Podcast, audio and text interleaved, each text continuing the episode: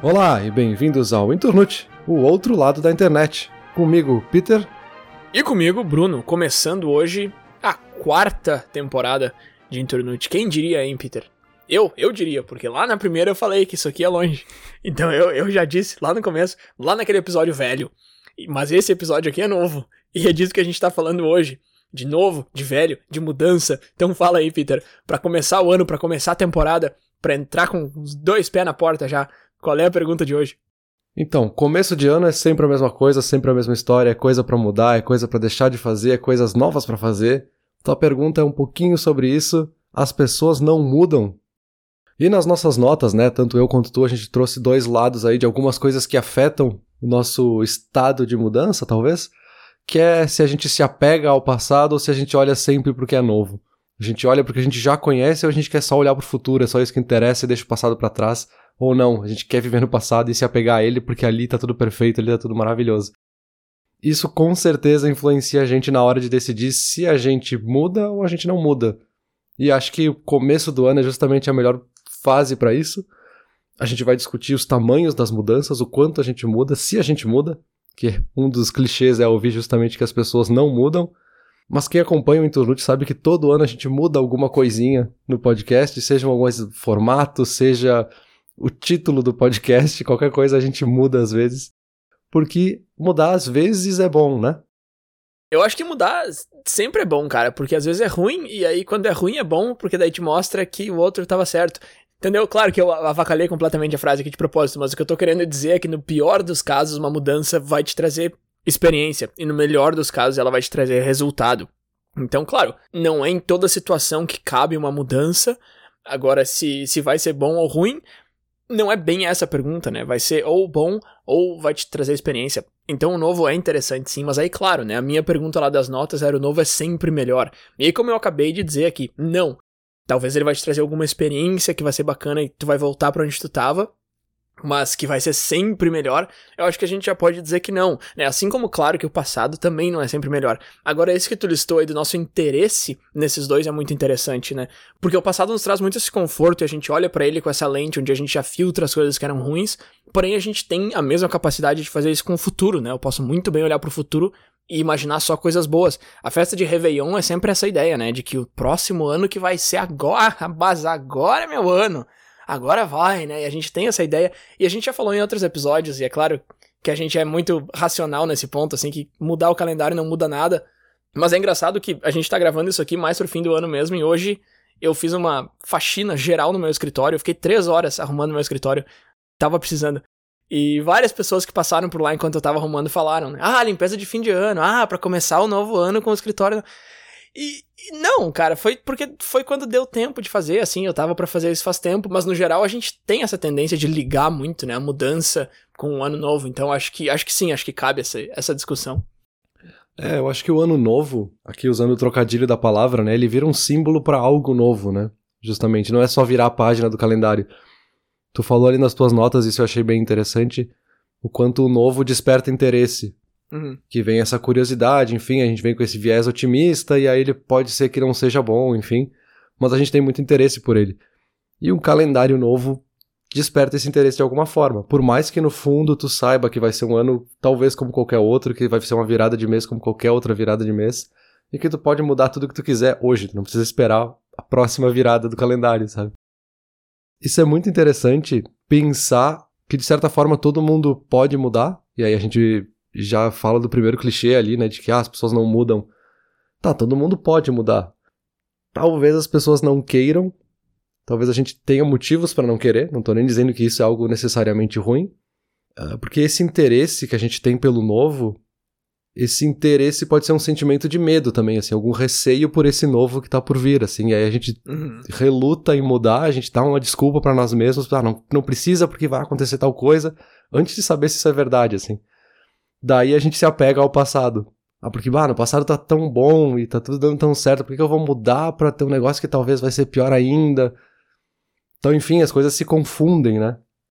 Sim, com certeza. Quando a gente fala interesse, o ser humano é, se interessa pelo novo, esse interesse não é necessariamente um sentimento positivo, né? Se alguém bate na tua porta às 3 horas da manhã, tu vai ter algum interesse em saber quem é que tá do outro lado, mas não tá feliz pensando, uh, uma festa surpresa para mim, tu tá pensando, putz, o que que tá acontecendo? Mas é uma forma de interesse. Da mesma forma vem esse interesse pelo novo. É claro que a gente não vai querer ignorar aquela mudança, mas a gente também fica meio assim, e isso vale para muitos sentidos de mudança, assim. Um deles que eu vou tocar agora foi uma coisa que me lembrou muito daquele episódio que a gente fez sobre orgulho, que é uma relação que eu não tinha feito antes de começar a pesquisar e me preparar para falar sobre isso aqui. Uhum. Mas é claro que se encaixa como uma luva aqui, porque para fazer uma mudança, tu tem que querer fazer a mudança e para querer fazer uma mudança, tu tem que aceitar que existe alguma coisa de errado. E, e esse eu acho que é um ponto muito chave, assim. Que tu já falou ali que, ah, por que, que as pessoas Tu, tu, tu, já veio e falou que todo mundo pode mudar, como um fato, assim. E aí eu não, eu não vou dizer que tu tá errado, mas isso me lembrou uma, uma pergunta que eu li em um dos artigos aqui, que dizia assim: tá, a pergunta não é se as pessoas podem mudar ou não. Então, basicamente, esse cara já tava falando mal do nosso episódio aqui, que a gente tá perguntando se as pessoas mudam. Ela falou: essa não é a pergunta certa. A pergunta certa é por que, que algumas pessoas mudam uhum e outras não. E isso eu já achei muito interessante. E aí, claro, a gente tá abrindo um guarda-chuva gigante aqui que tu pode estar tá falando de mudar de personalidade, de mudar de carreira, de mudar de país, de mudar de amizade, de mudar de ambiente, mudar qualquer coisa que seja. O que eu tô pegando mais aqui nesse momento é essa questão de personalidade mesmo. para tu conseguir chegar num ponto em que tu percebe que tu não tá sendo bem aceito ou que tu não é a pessoa que tu gostaria de ser. Só perceber isso já é difícil, aceitar isso é mais difícil ainda, e colocar a mudança em prática uhum. quase impossível, né? E aí eu acho que a gente já começa a responder por que, algumas pessoas mudam e outras não. É, eu acho que aí já traz um negócio que eu tinha anotado até para quase para conclusão, mas óbvio que no meio da conversa isso vai vindo à tona, né? Que é a questão de que a mudança não é o objetivo, né? A gente tá falando, ah, eu quero mudar. Não, mas não uhum. dá é querer mudar. Tu tá querendo alguma outra coisa e mudar é o caminho que tu quer usar para chegar nessa outra coisa, sabe? Tipo, teu objetivo é ser mais organizado, então tu vai mudar algumas coisas para ser mais organizado, sabe? Então mudar é só uma parte do processo do que tu quer para chegar lá, assim. Porque pode ser que o que tu queira, no fim das contas, não precise mudar nada. Talvez tu já tenha essa coisa, assim. Por isso que o, o passo mais difícil é pensar o que tu quer e analisar, e, enfim, entender. Porque tem um, um viés meio romântico quando a gente fala de mudança, assim. É muito confortável falar, tipo, ah, eu vou mudar, eu quero mudar tudo. Tem uma coisa assim meio mística que a gente criou, assim, essa ideia de que mudar é sempre bom, que eu preciso mudar e é uma obrigação que eu tenho ética e social de mudar as coisas e talvez tu não queira, talvez tu não precise. E aí tu desvaloriza quando tu realmente quer mudar alguma coisa, sabe? Quando tu realmente precisa transformar alguma coisa, porque daí vira esse monstro que traz até aquela, aquela coisa tipo, ah, se eu quero fazer uma maratona, né? Quero correr uma maratona. Parece um negócio, cara, nunca vou conseguir uma maratona. Tá, mas é um passo por vez, sabe? Um dia tu vai fazer uma maratona, então vai ser no primeiro dia, vai levar um tempo, tu vai treinar. Mas se tu olha assim pra mudança como esse grande monstro, e esse monstro romântico, de certa forma, parece impossível, mas se tu olhar para as pequenas coisas que tu quer fazer, já não é tão monstruoso, sabe? Sim, sim, perfeito. Uma coisa que eu toquei rapidamente no final das minhas notas ali foi que mudança não é necessariamente algo gigante, né? Eu acho que isso tá falando muito agora assim. Uma... Eu lembro que num episódio há várias temporadas atrás, agora a gente já tem muitas, então dá pra falar assim. Eu comentei de fazer um, um quadro online e botar uma foto por dia. Isso seria uma motivação para tu fazer alguma coisa diferente naquele dia pra foto ficar mais legal e no final o quadro ficar mais legal. E eu sugeri isso pra minha esposa e ela fez na época e já deve fazer uns dois anos, eu acho, porque ela já tá, sei lá, no segundo quadro, eu acho. E, cara, é muito legal, assim, é uma página com, sei lá, quando fecha o ano, 365 fotos e assim, aí tu me pergunta, tá, mas ela fez alguma coisa diferente todo dia para ter fotos diferentes? Não, cara. Metade das fotos é tipo o nosso cachorro no parque, sabe? Mas é alguma coisa que ela fez, que ela mudou no sentido de, tá, agora eu tenho esse projeto, eu vou fazer isso, é uma coisa que ela tem em mente, quando ela faz alguma coisa diferente, ela coloca lá. E é muito legal tu poder voltar lá e ver o ano inteiro através de fotos, sabe? E aí eu tô falando isso uhum. E alguém que confunde mudança com algo muito grande vai pensar: não, mas isso aí não é nada, isso aí é só uma coisinha que o cara fez porque é legal. Se vai mudar, tem que mudar tudo. E aí, de novo, volta muito naquele episódio que tu trouxe, né? Essa ideia de ter que mudar tudo, assim. E não, cara, mudança não é sinônimo de algo gigante. Mesmo que seja, tipo, uma mudança na tua vida, uma mudança pessoal, uma mudança de personalidade, qualquer tipo de mudança não é sinônimo de algo gigante, de um passo gigante. Pode ser algo gigante? Lógico mas não é a mesma coisa. E eu acho que a gente confunde muito isso, assim, se eu vou mudar tem que ser, ah, mudança assassa. Não. Pois é, isso acabou me lembrando agora uma coisa que eu não tinha nem me dado conta, até te ouvir falando aí das fotos, É. que isso é algo que a gente já comentou alguns outros anos, assim, nas outras temporadas, sobre journals, né? Uhum. Que a gente vai fazendo e tal. Que são basicamente esses projetos que a gente faz pra ir registrando como é que tá o nosso ano e vendo as mudanças e tudo isso. E justamente, né, eu tô fazendo um esse ano que é uma carta por mês, assim, e o tema que eu tinha colocado pra esse ano era justamente ano da mudança.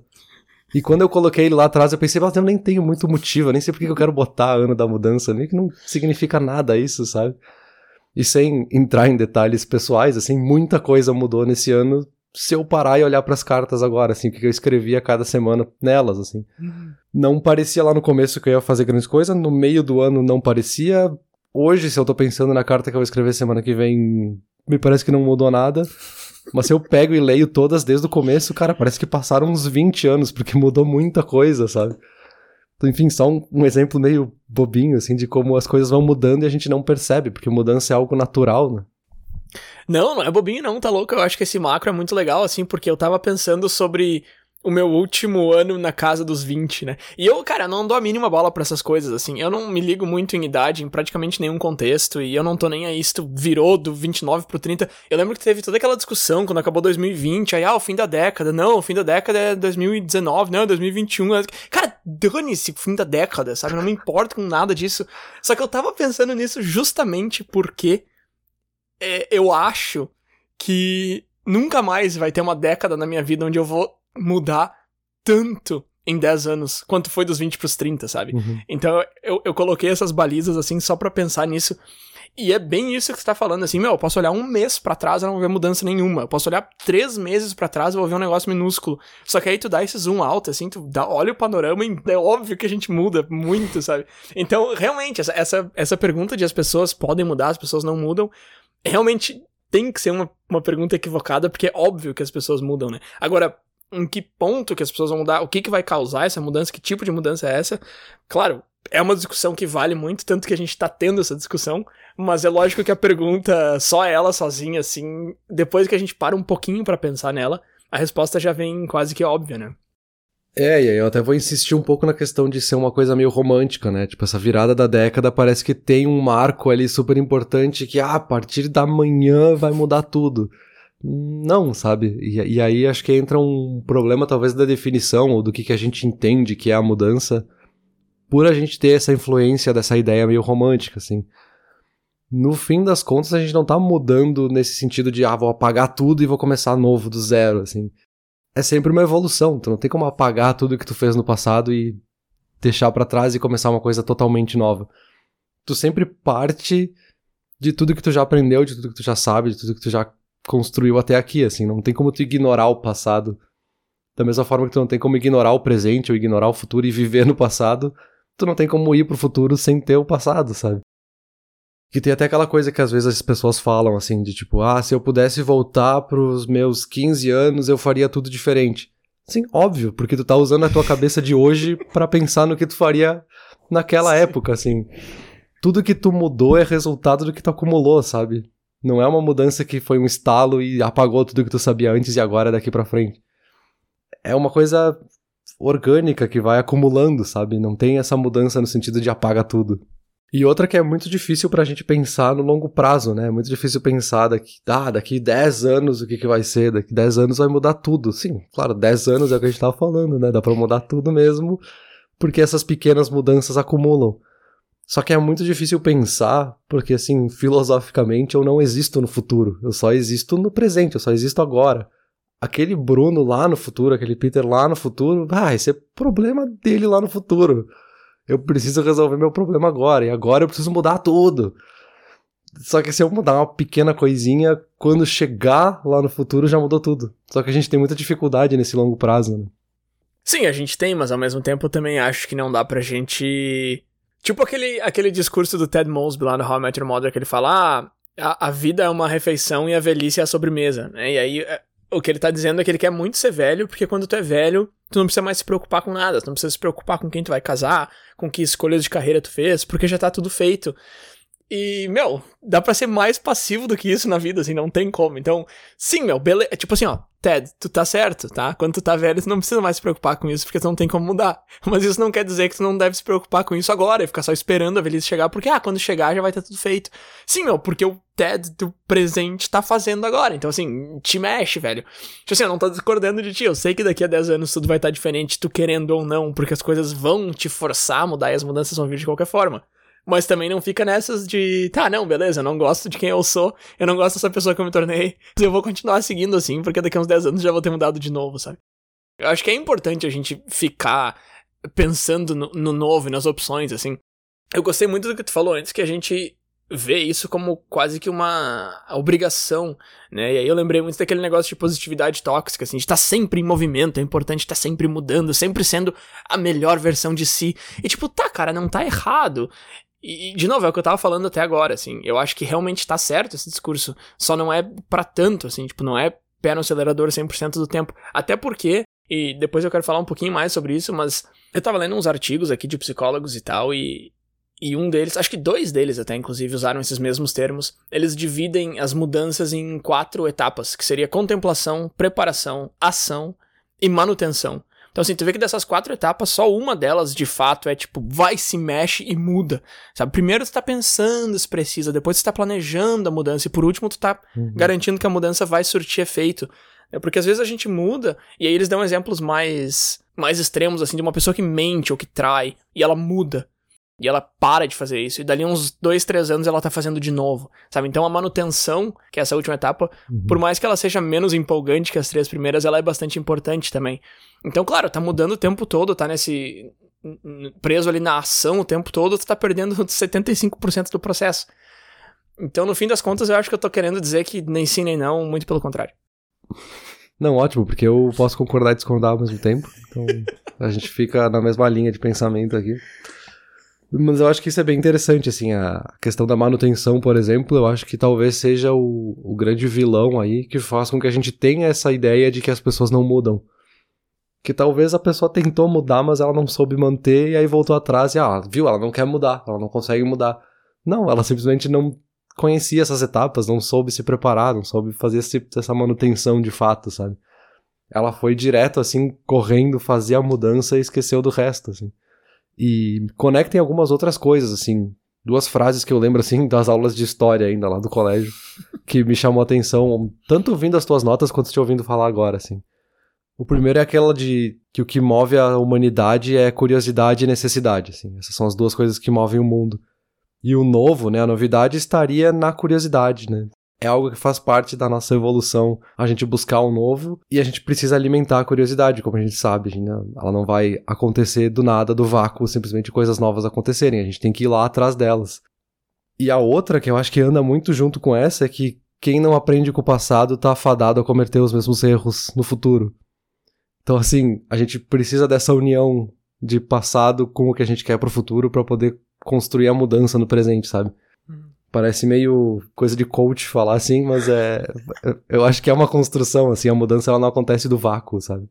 Não, mas isso é engraçado, porque o passado, apesar de ser o que vai te ajudar a bolar a mudança pro futuro, ele também é o que te segura, né? Porque isso é uma coisa que eu tava me perguntando, assim. Uhum. É, tá, dá, dá pra mudar? Dá, mas é difícil. Eu falei, tá, mas por que que é difícil, sabe? Aí eu fui atrás e comecei a ler sobre isso. Aí tá, tu tem casos mais preto no branco, assim, uma pessoa que é, tem alguma dependência química, sei lá, é difícil porque tem aquilo ali acontecendo no cérebro dela, aquele, aquele químico, ela precisa de outra, de outra, de outro tipo de ajuda e tal. Beleza, esses casos são mais claros, dá para entender por que, que é tão difícil de mudar. Agora, sei lá, eu quero mudar meu jeito, ou eu quero parar de falar tal palavra, sei lá, não sei, alguma coisa assim. Tipo as pessoas que falam tipo, como eu acabei de falar agora, tipo. É difícil. E aí, tipo, por, tá, mas por que, que é tão difícil? E aí, cara, as, as razões são basicamente as seguintes. É, tem a tua genética agindo, tem a tua criação, né, a tua infância agindo, tem o ambiente em que tu tá, é que tu tem vivido pelos últimos anos, e que tu tá agora, e tem a tua experiência de vida, que é aquela experiência lá desde que tu se lembra de quando bebê até hoje. E aí tu coloca isso tudo junto, e do outro lado, o combatente é uma decisão que tu tomou agora. Quem que vai ser mais forte? É óbvio que esse primeiro grupo de vilões, nesse caso, vai arrebentar essa decisão que tu tomou agora, né? Uhum. Então essa decisão, ela precisa vir com muita coisa junto, ela precisa vir com muito esforço, ela precisa vir com muito disciplina e também com muita, sei lá, empatia contigo mesmo, assim, porque não vai dar certo a mudança de primeira, sabe? E, e é difícil às vezes, a gente não quer aceitar que putz, eu tentei mudar e não deu certo, então, então não dá. Isso que tu falou ali eu achei muito engraçado, assim, tu falou, ah, a gente, de repente só o cara não fez certo quando, quando é com os outros, né? Porque sim, cara, é exatamente isso, assim, tudo isso que eu tô falando, eu, eu acho difícil alguém ouvir isso e pensar, uau, é por isso que eu não consigo mudar. Talvez, talvez vá ser, mas tipo, tudo isso são coisas que a gente meio que já sabe, mas a gente vai colocando junto. Só que aí o que é engraçado é que quando a gente espera que outra pessoa mude por nós ou por ela mesma e ela não consegue, a gente fica frustrado, que nem estava falando antes, né? Então, mas por que, que essa pessoa não tá mudando? Cara, por todos esses motivos, tu já tentou mudar alguma coisa grande? Já. Tu sabe quão difícil é? Sei. Tá, então por que, que tu não consegue aplicar esse mesmo entendimento quando são outras pessoas tentando mudar, sabe? É, teve um ponto ali na, nas minhas notas, eu até comentei isso, assim, que foi uma coisa que me chamou muita atenção. Daquelas coisas que são óbvias, mas eu nunca tinha parado para pensar. Uhum de que o passado, óbvio que o passado é ótimo pra gente e o passado é confortável, porque eu já conheço o passado. O passado já aconteceu, ele tá ali, sabe? Ele já existiu, eu posso selecionar exatamente as partes do passado que me interessam e ele é perfeitamente confortável. O futuro eu não faço ideia do que vai acontecer. E aí eu consigo imaginar todos os piores cenários possíveis, assim como eu poderia imaginar todos os melhores cenários possíveis. Mas isso é muito assustador, principalmente para quem tá nessa etapa de que tem que mudar alguma coisa, sabe? Alguém que já identificou o que quer mudar, já sabe que é uma mudança grande, e aí vem esse medo de, cara, tem que mudar e é muita coisa e eu não vou conseguir. Começa a criar essa ansiedade, e aí o passado e o hábito, e o cérebro é feito de hábitos, a gente ama hábitos, vem com tudo. Porque, cara, tá tão bom aqui na nossa zona de conforto, tá? Olha aqui, tá quentinho, tá perfeito. Tu vai querer sair daqui pra quê? Vai que tá chovendo lá fora. Vai que tá frio. Fica aqui. Sim, mas, mas tu vê como o cérebro é engraçado, né, cara? Porque teve aqueles experimentos que eu citei lá nas minhas notas e, e eu passei bem por cima deles. E até não vou voltar, porque se tiver mais interesse eu vou estar tá nos, nos links lá das notas. Mas tem um que eu não citei, que eu vou citar agora, que era o seguinte. Eles pegaram um grupo de pessoas para jogar um jogo de videogame, tá? Daí o pessoal jogou. Aí depois eles deram uma fase nova para todo mundo e falaram que aquela fase tinha sido feita para eles e era novidade, eles não iam saber como é que era a fase, não era igual que eles tinham jogado, só que tinha sido feita baseada no desempenho deles na primeira jogada. E a fase era exatamente a mesma. E todo mundo gostou mais da segunda fase, que era a mesma, entendeu? Então, tipo, basicamente o cérebro tá, eba, agora sim, negócio novo, feito para mim, sabe? Só que ao mesmo tempo ele quer ficar na zona de conforto dele. Então, ele, ele deveria preferir jogar a mesma fase. Só que quando fala que é novo, ele fica mais feliz. Sabe, é um negócio muito engraçado, assim. Essa empolgação, é aquilo que a gente tava falando do interesse lá, não necessariamente como algo positivo, mas é uma, é uma emoção, é um monte de dopamina, e isso é uma coisa que eu comentei também nas minhas notas ali. É esse, essa descarga de dopamina que vem e te deixa meio confuso, assim, porque tu quer o novo, mas você também tem medo dele, então tu quer o velho. Uhum. E isso é engraçado, é curioso, assim, é mais um dos, dos defeitos do, do nosso cérebro que não dá para explicar.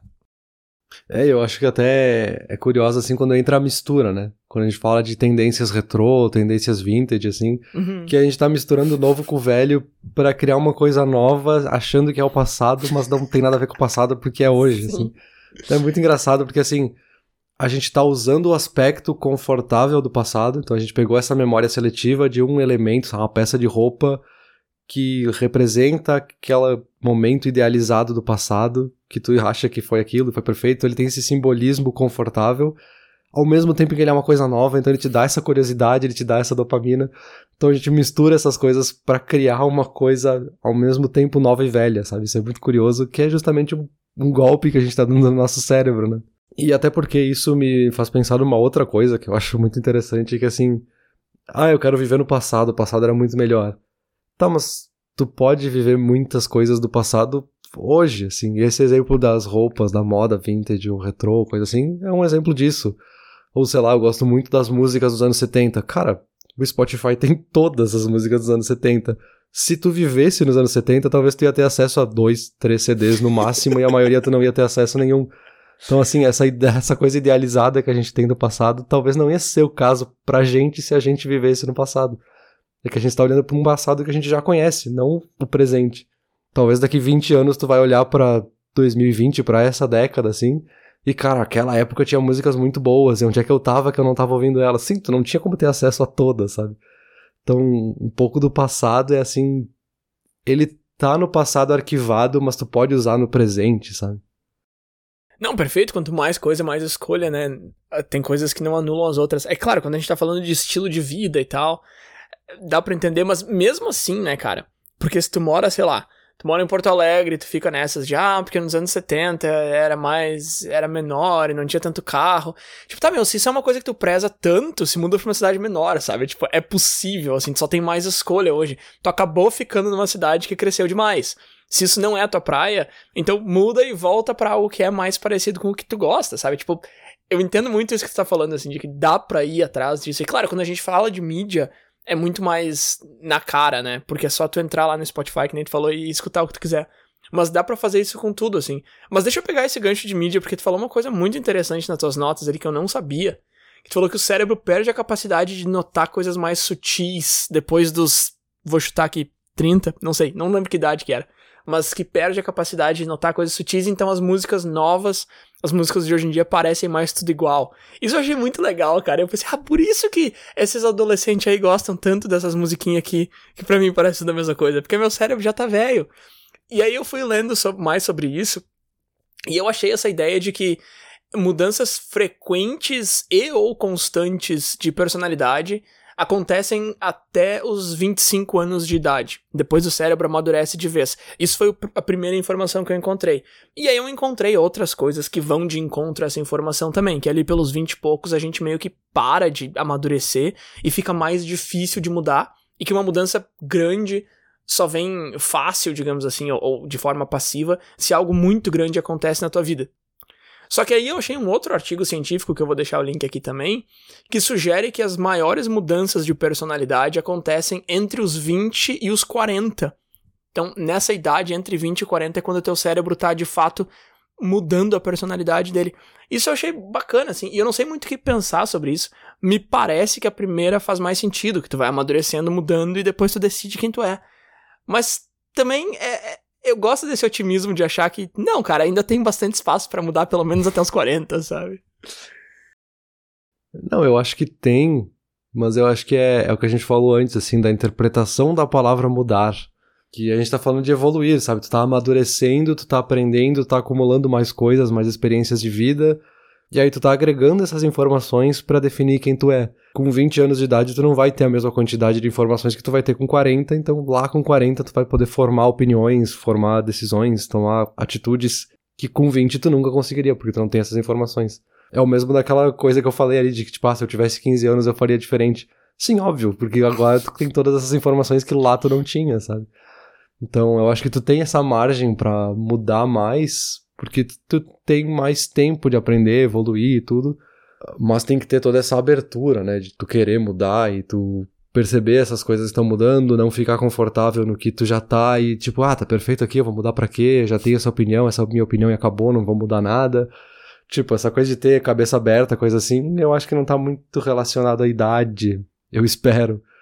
Porque tem gente que tem a cabeça fechada com 15 anos de idade e tem gente que com, sei lá, 70 anos tem a cabeça muito aberta e aprende muita coisa nova, sabe?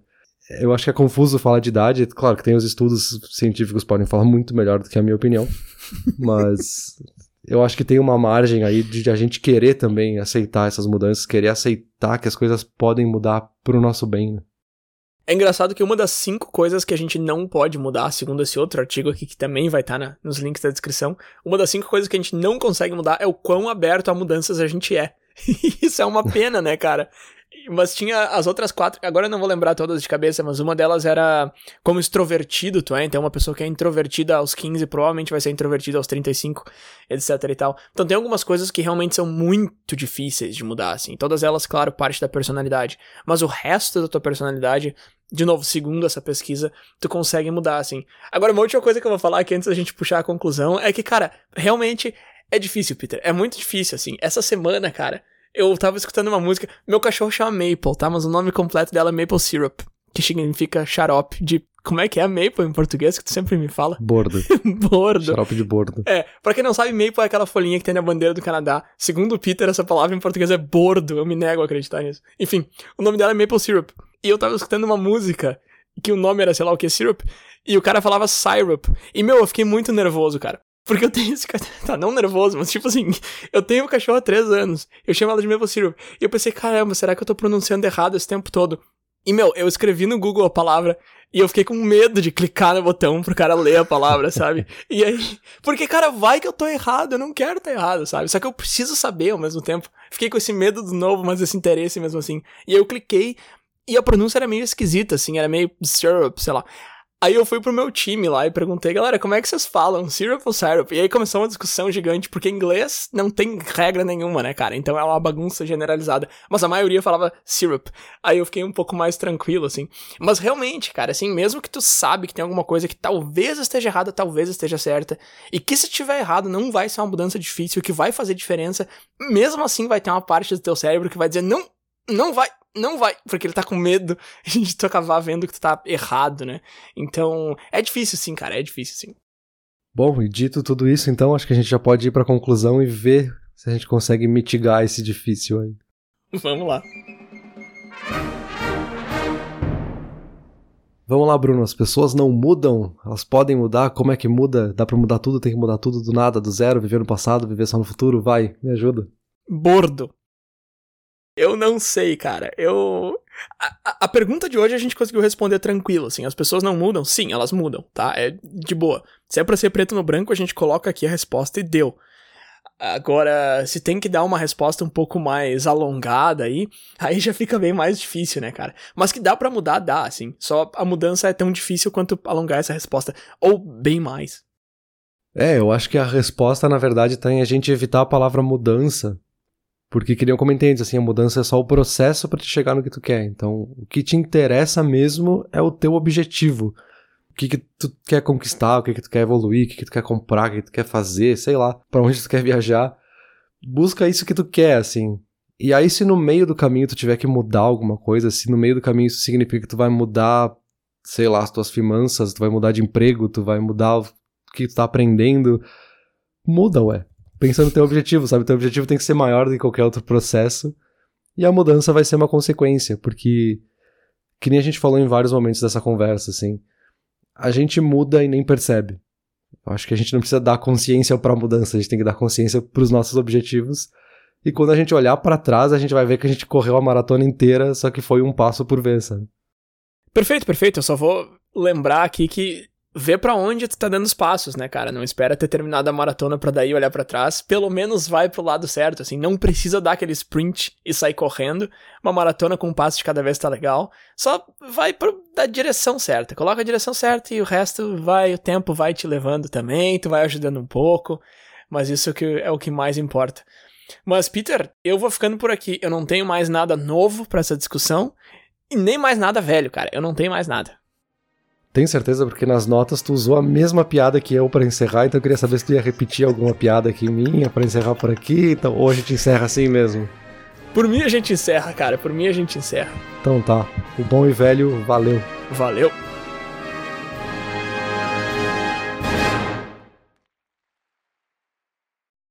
Olá ouvinte. Se você gosta do Inturnute, não deixe de compartilhar nas redes sociais, e de seguir no Spotify, ou no seu aplicativo de podcasts favorito. E se você quiser compartilhar a sua resposta para a pergunta da semana, é só enviar uma mensagem. Muito obrigado, e até o próximo episódio.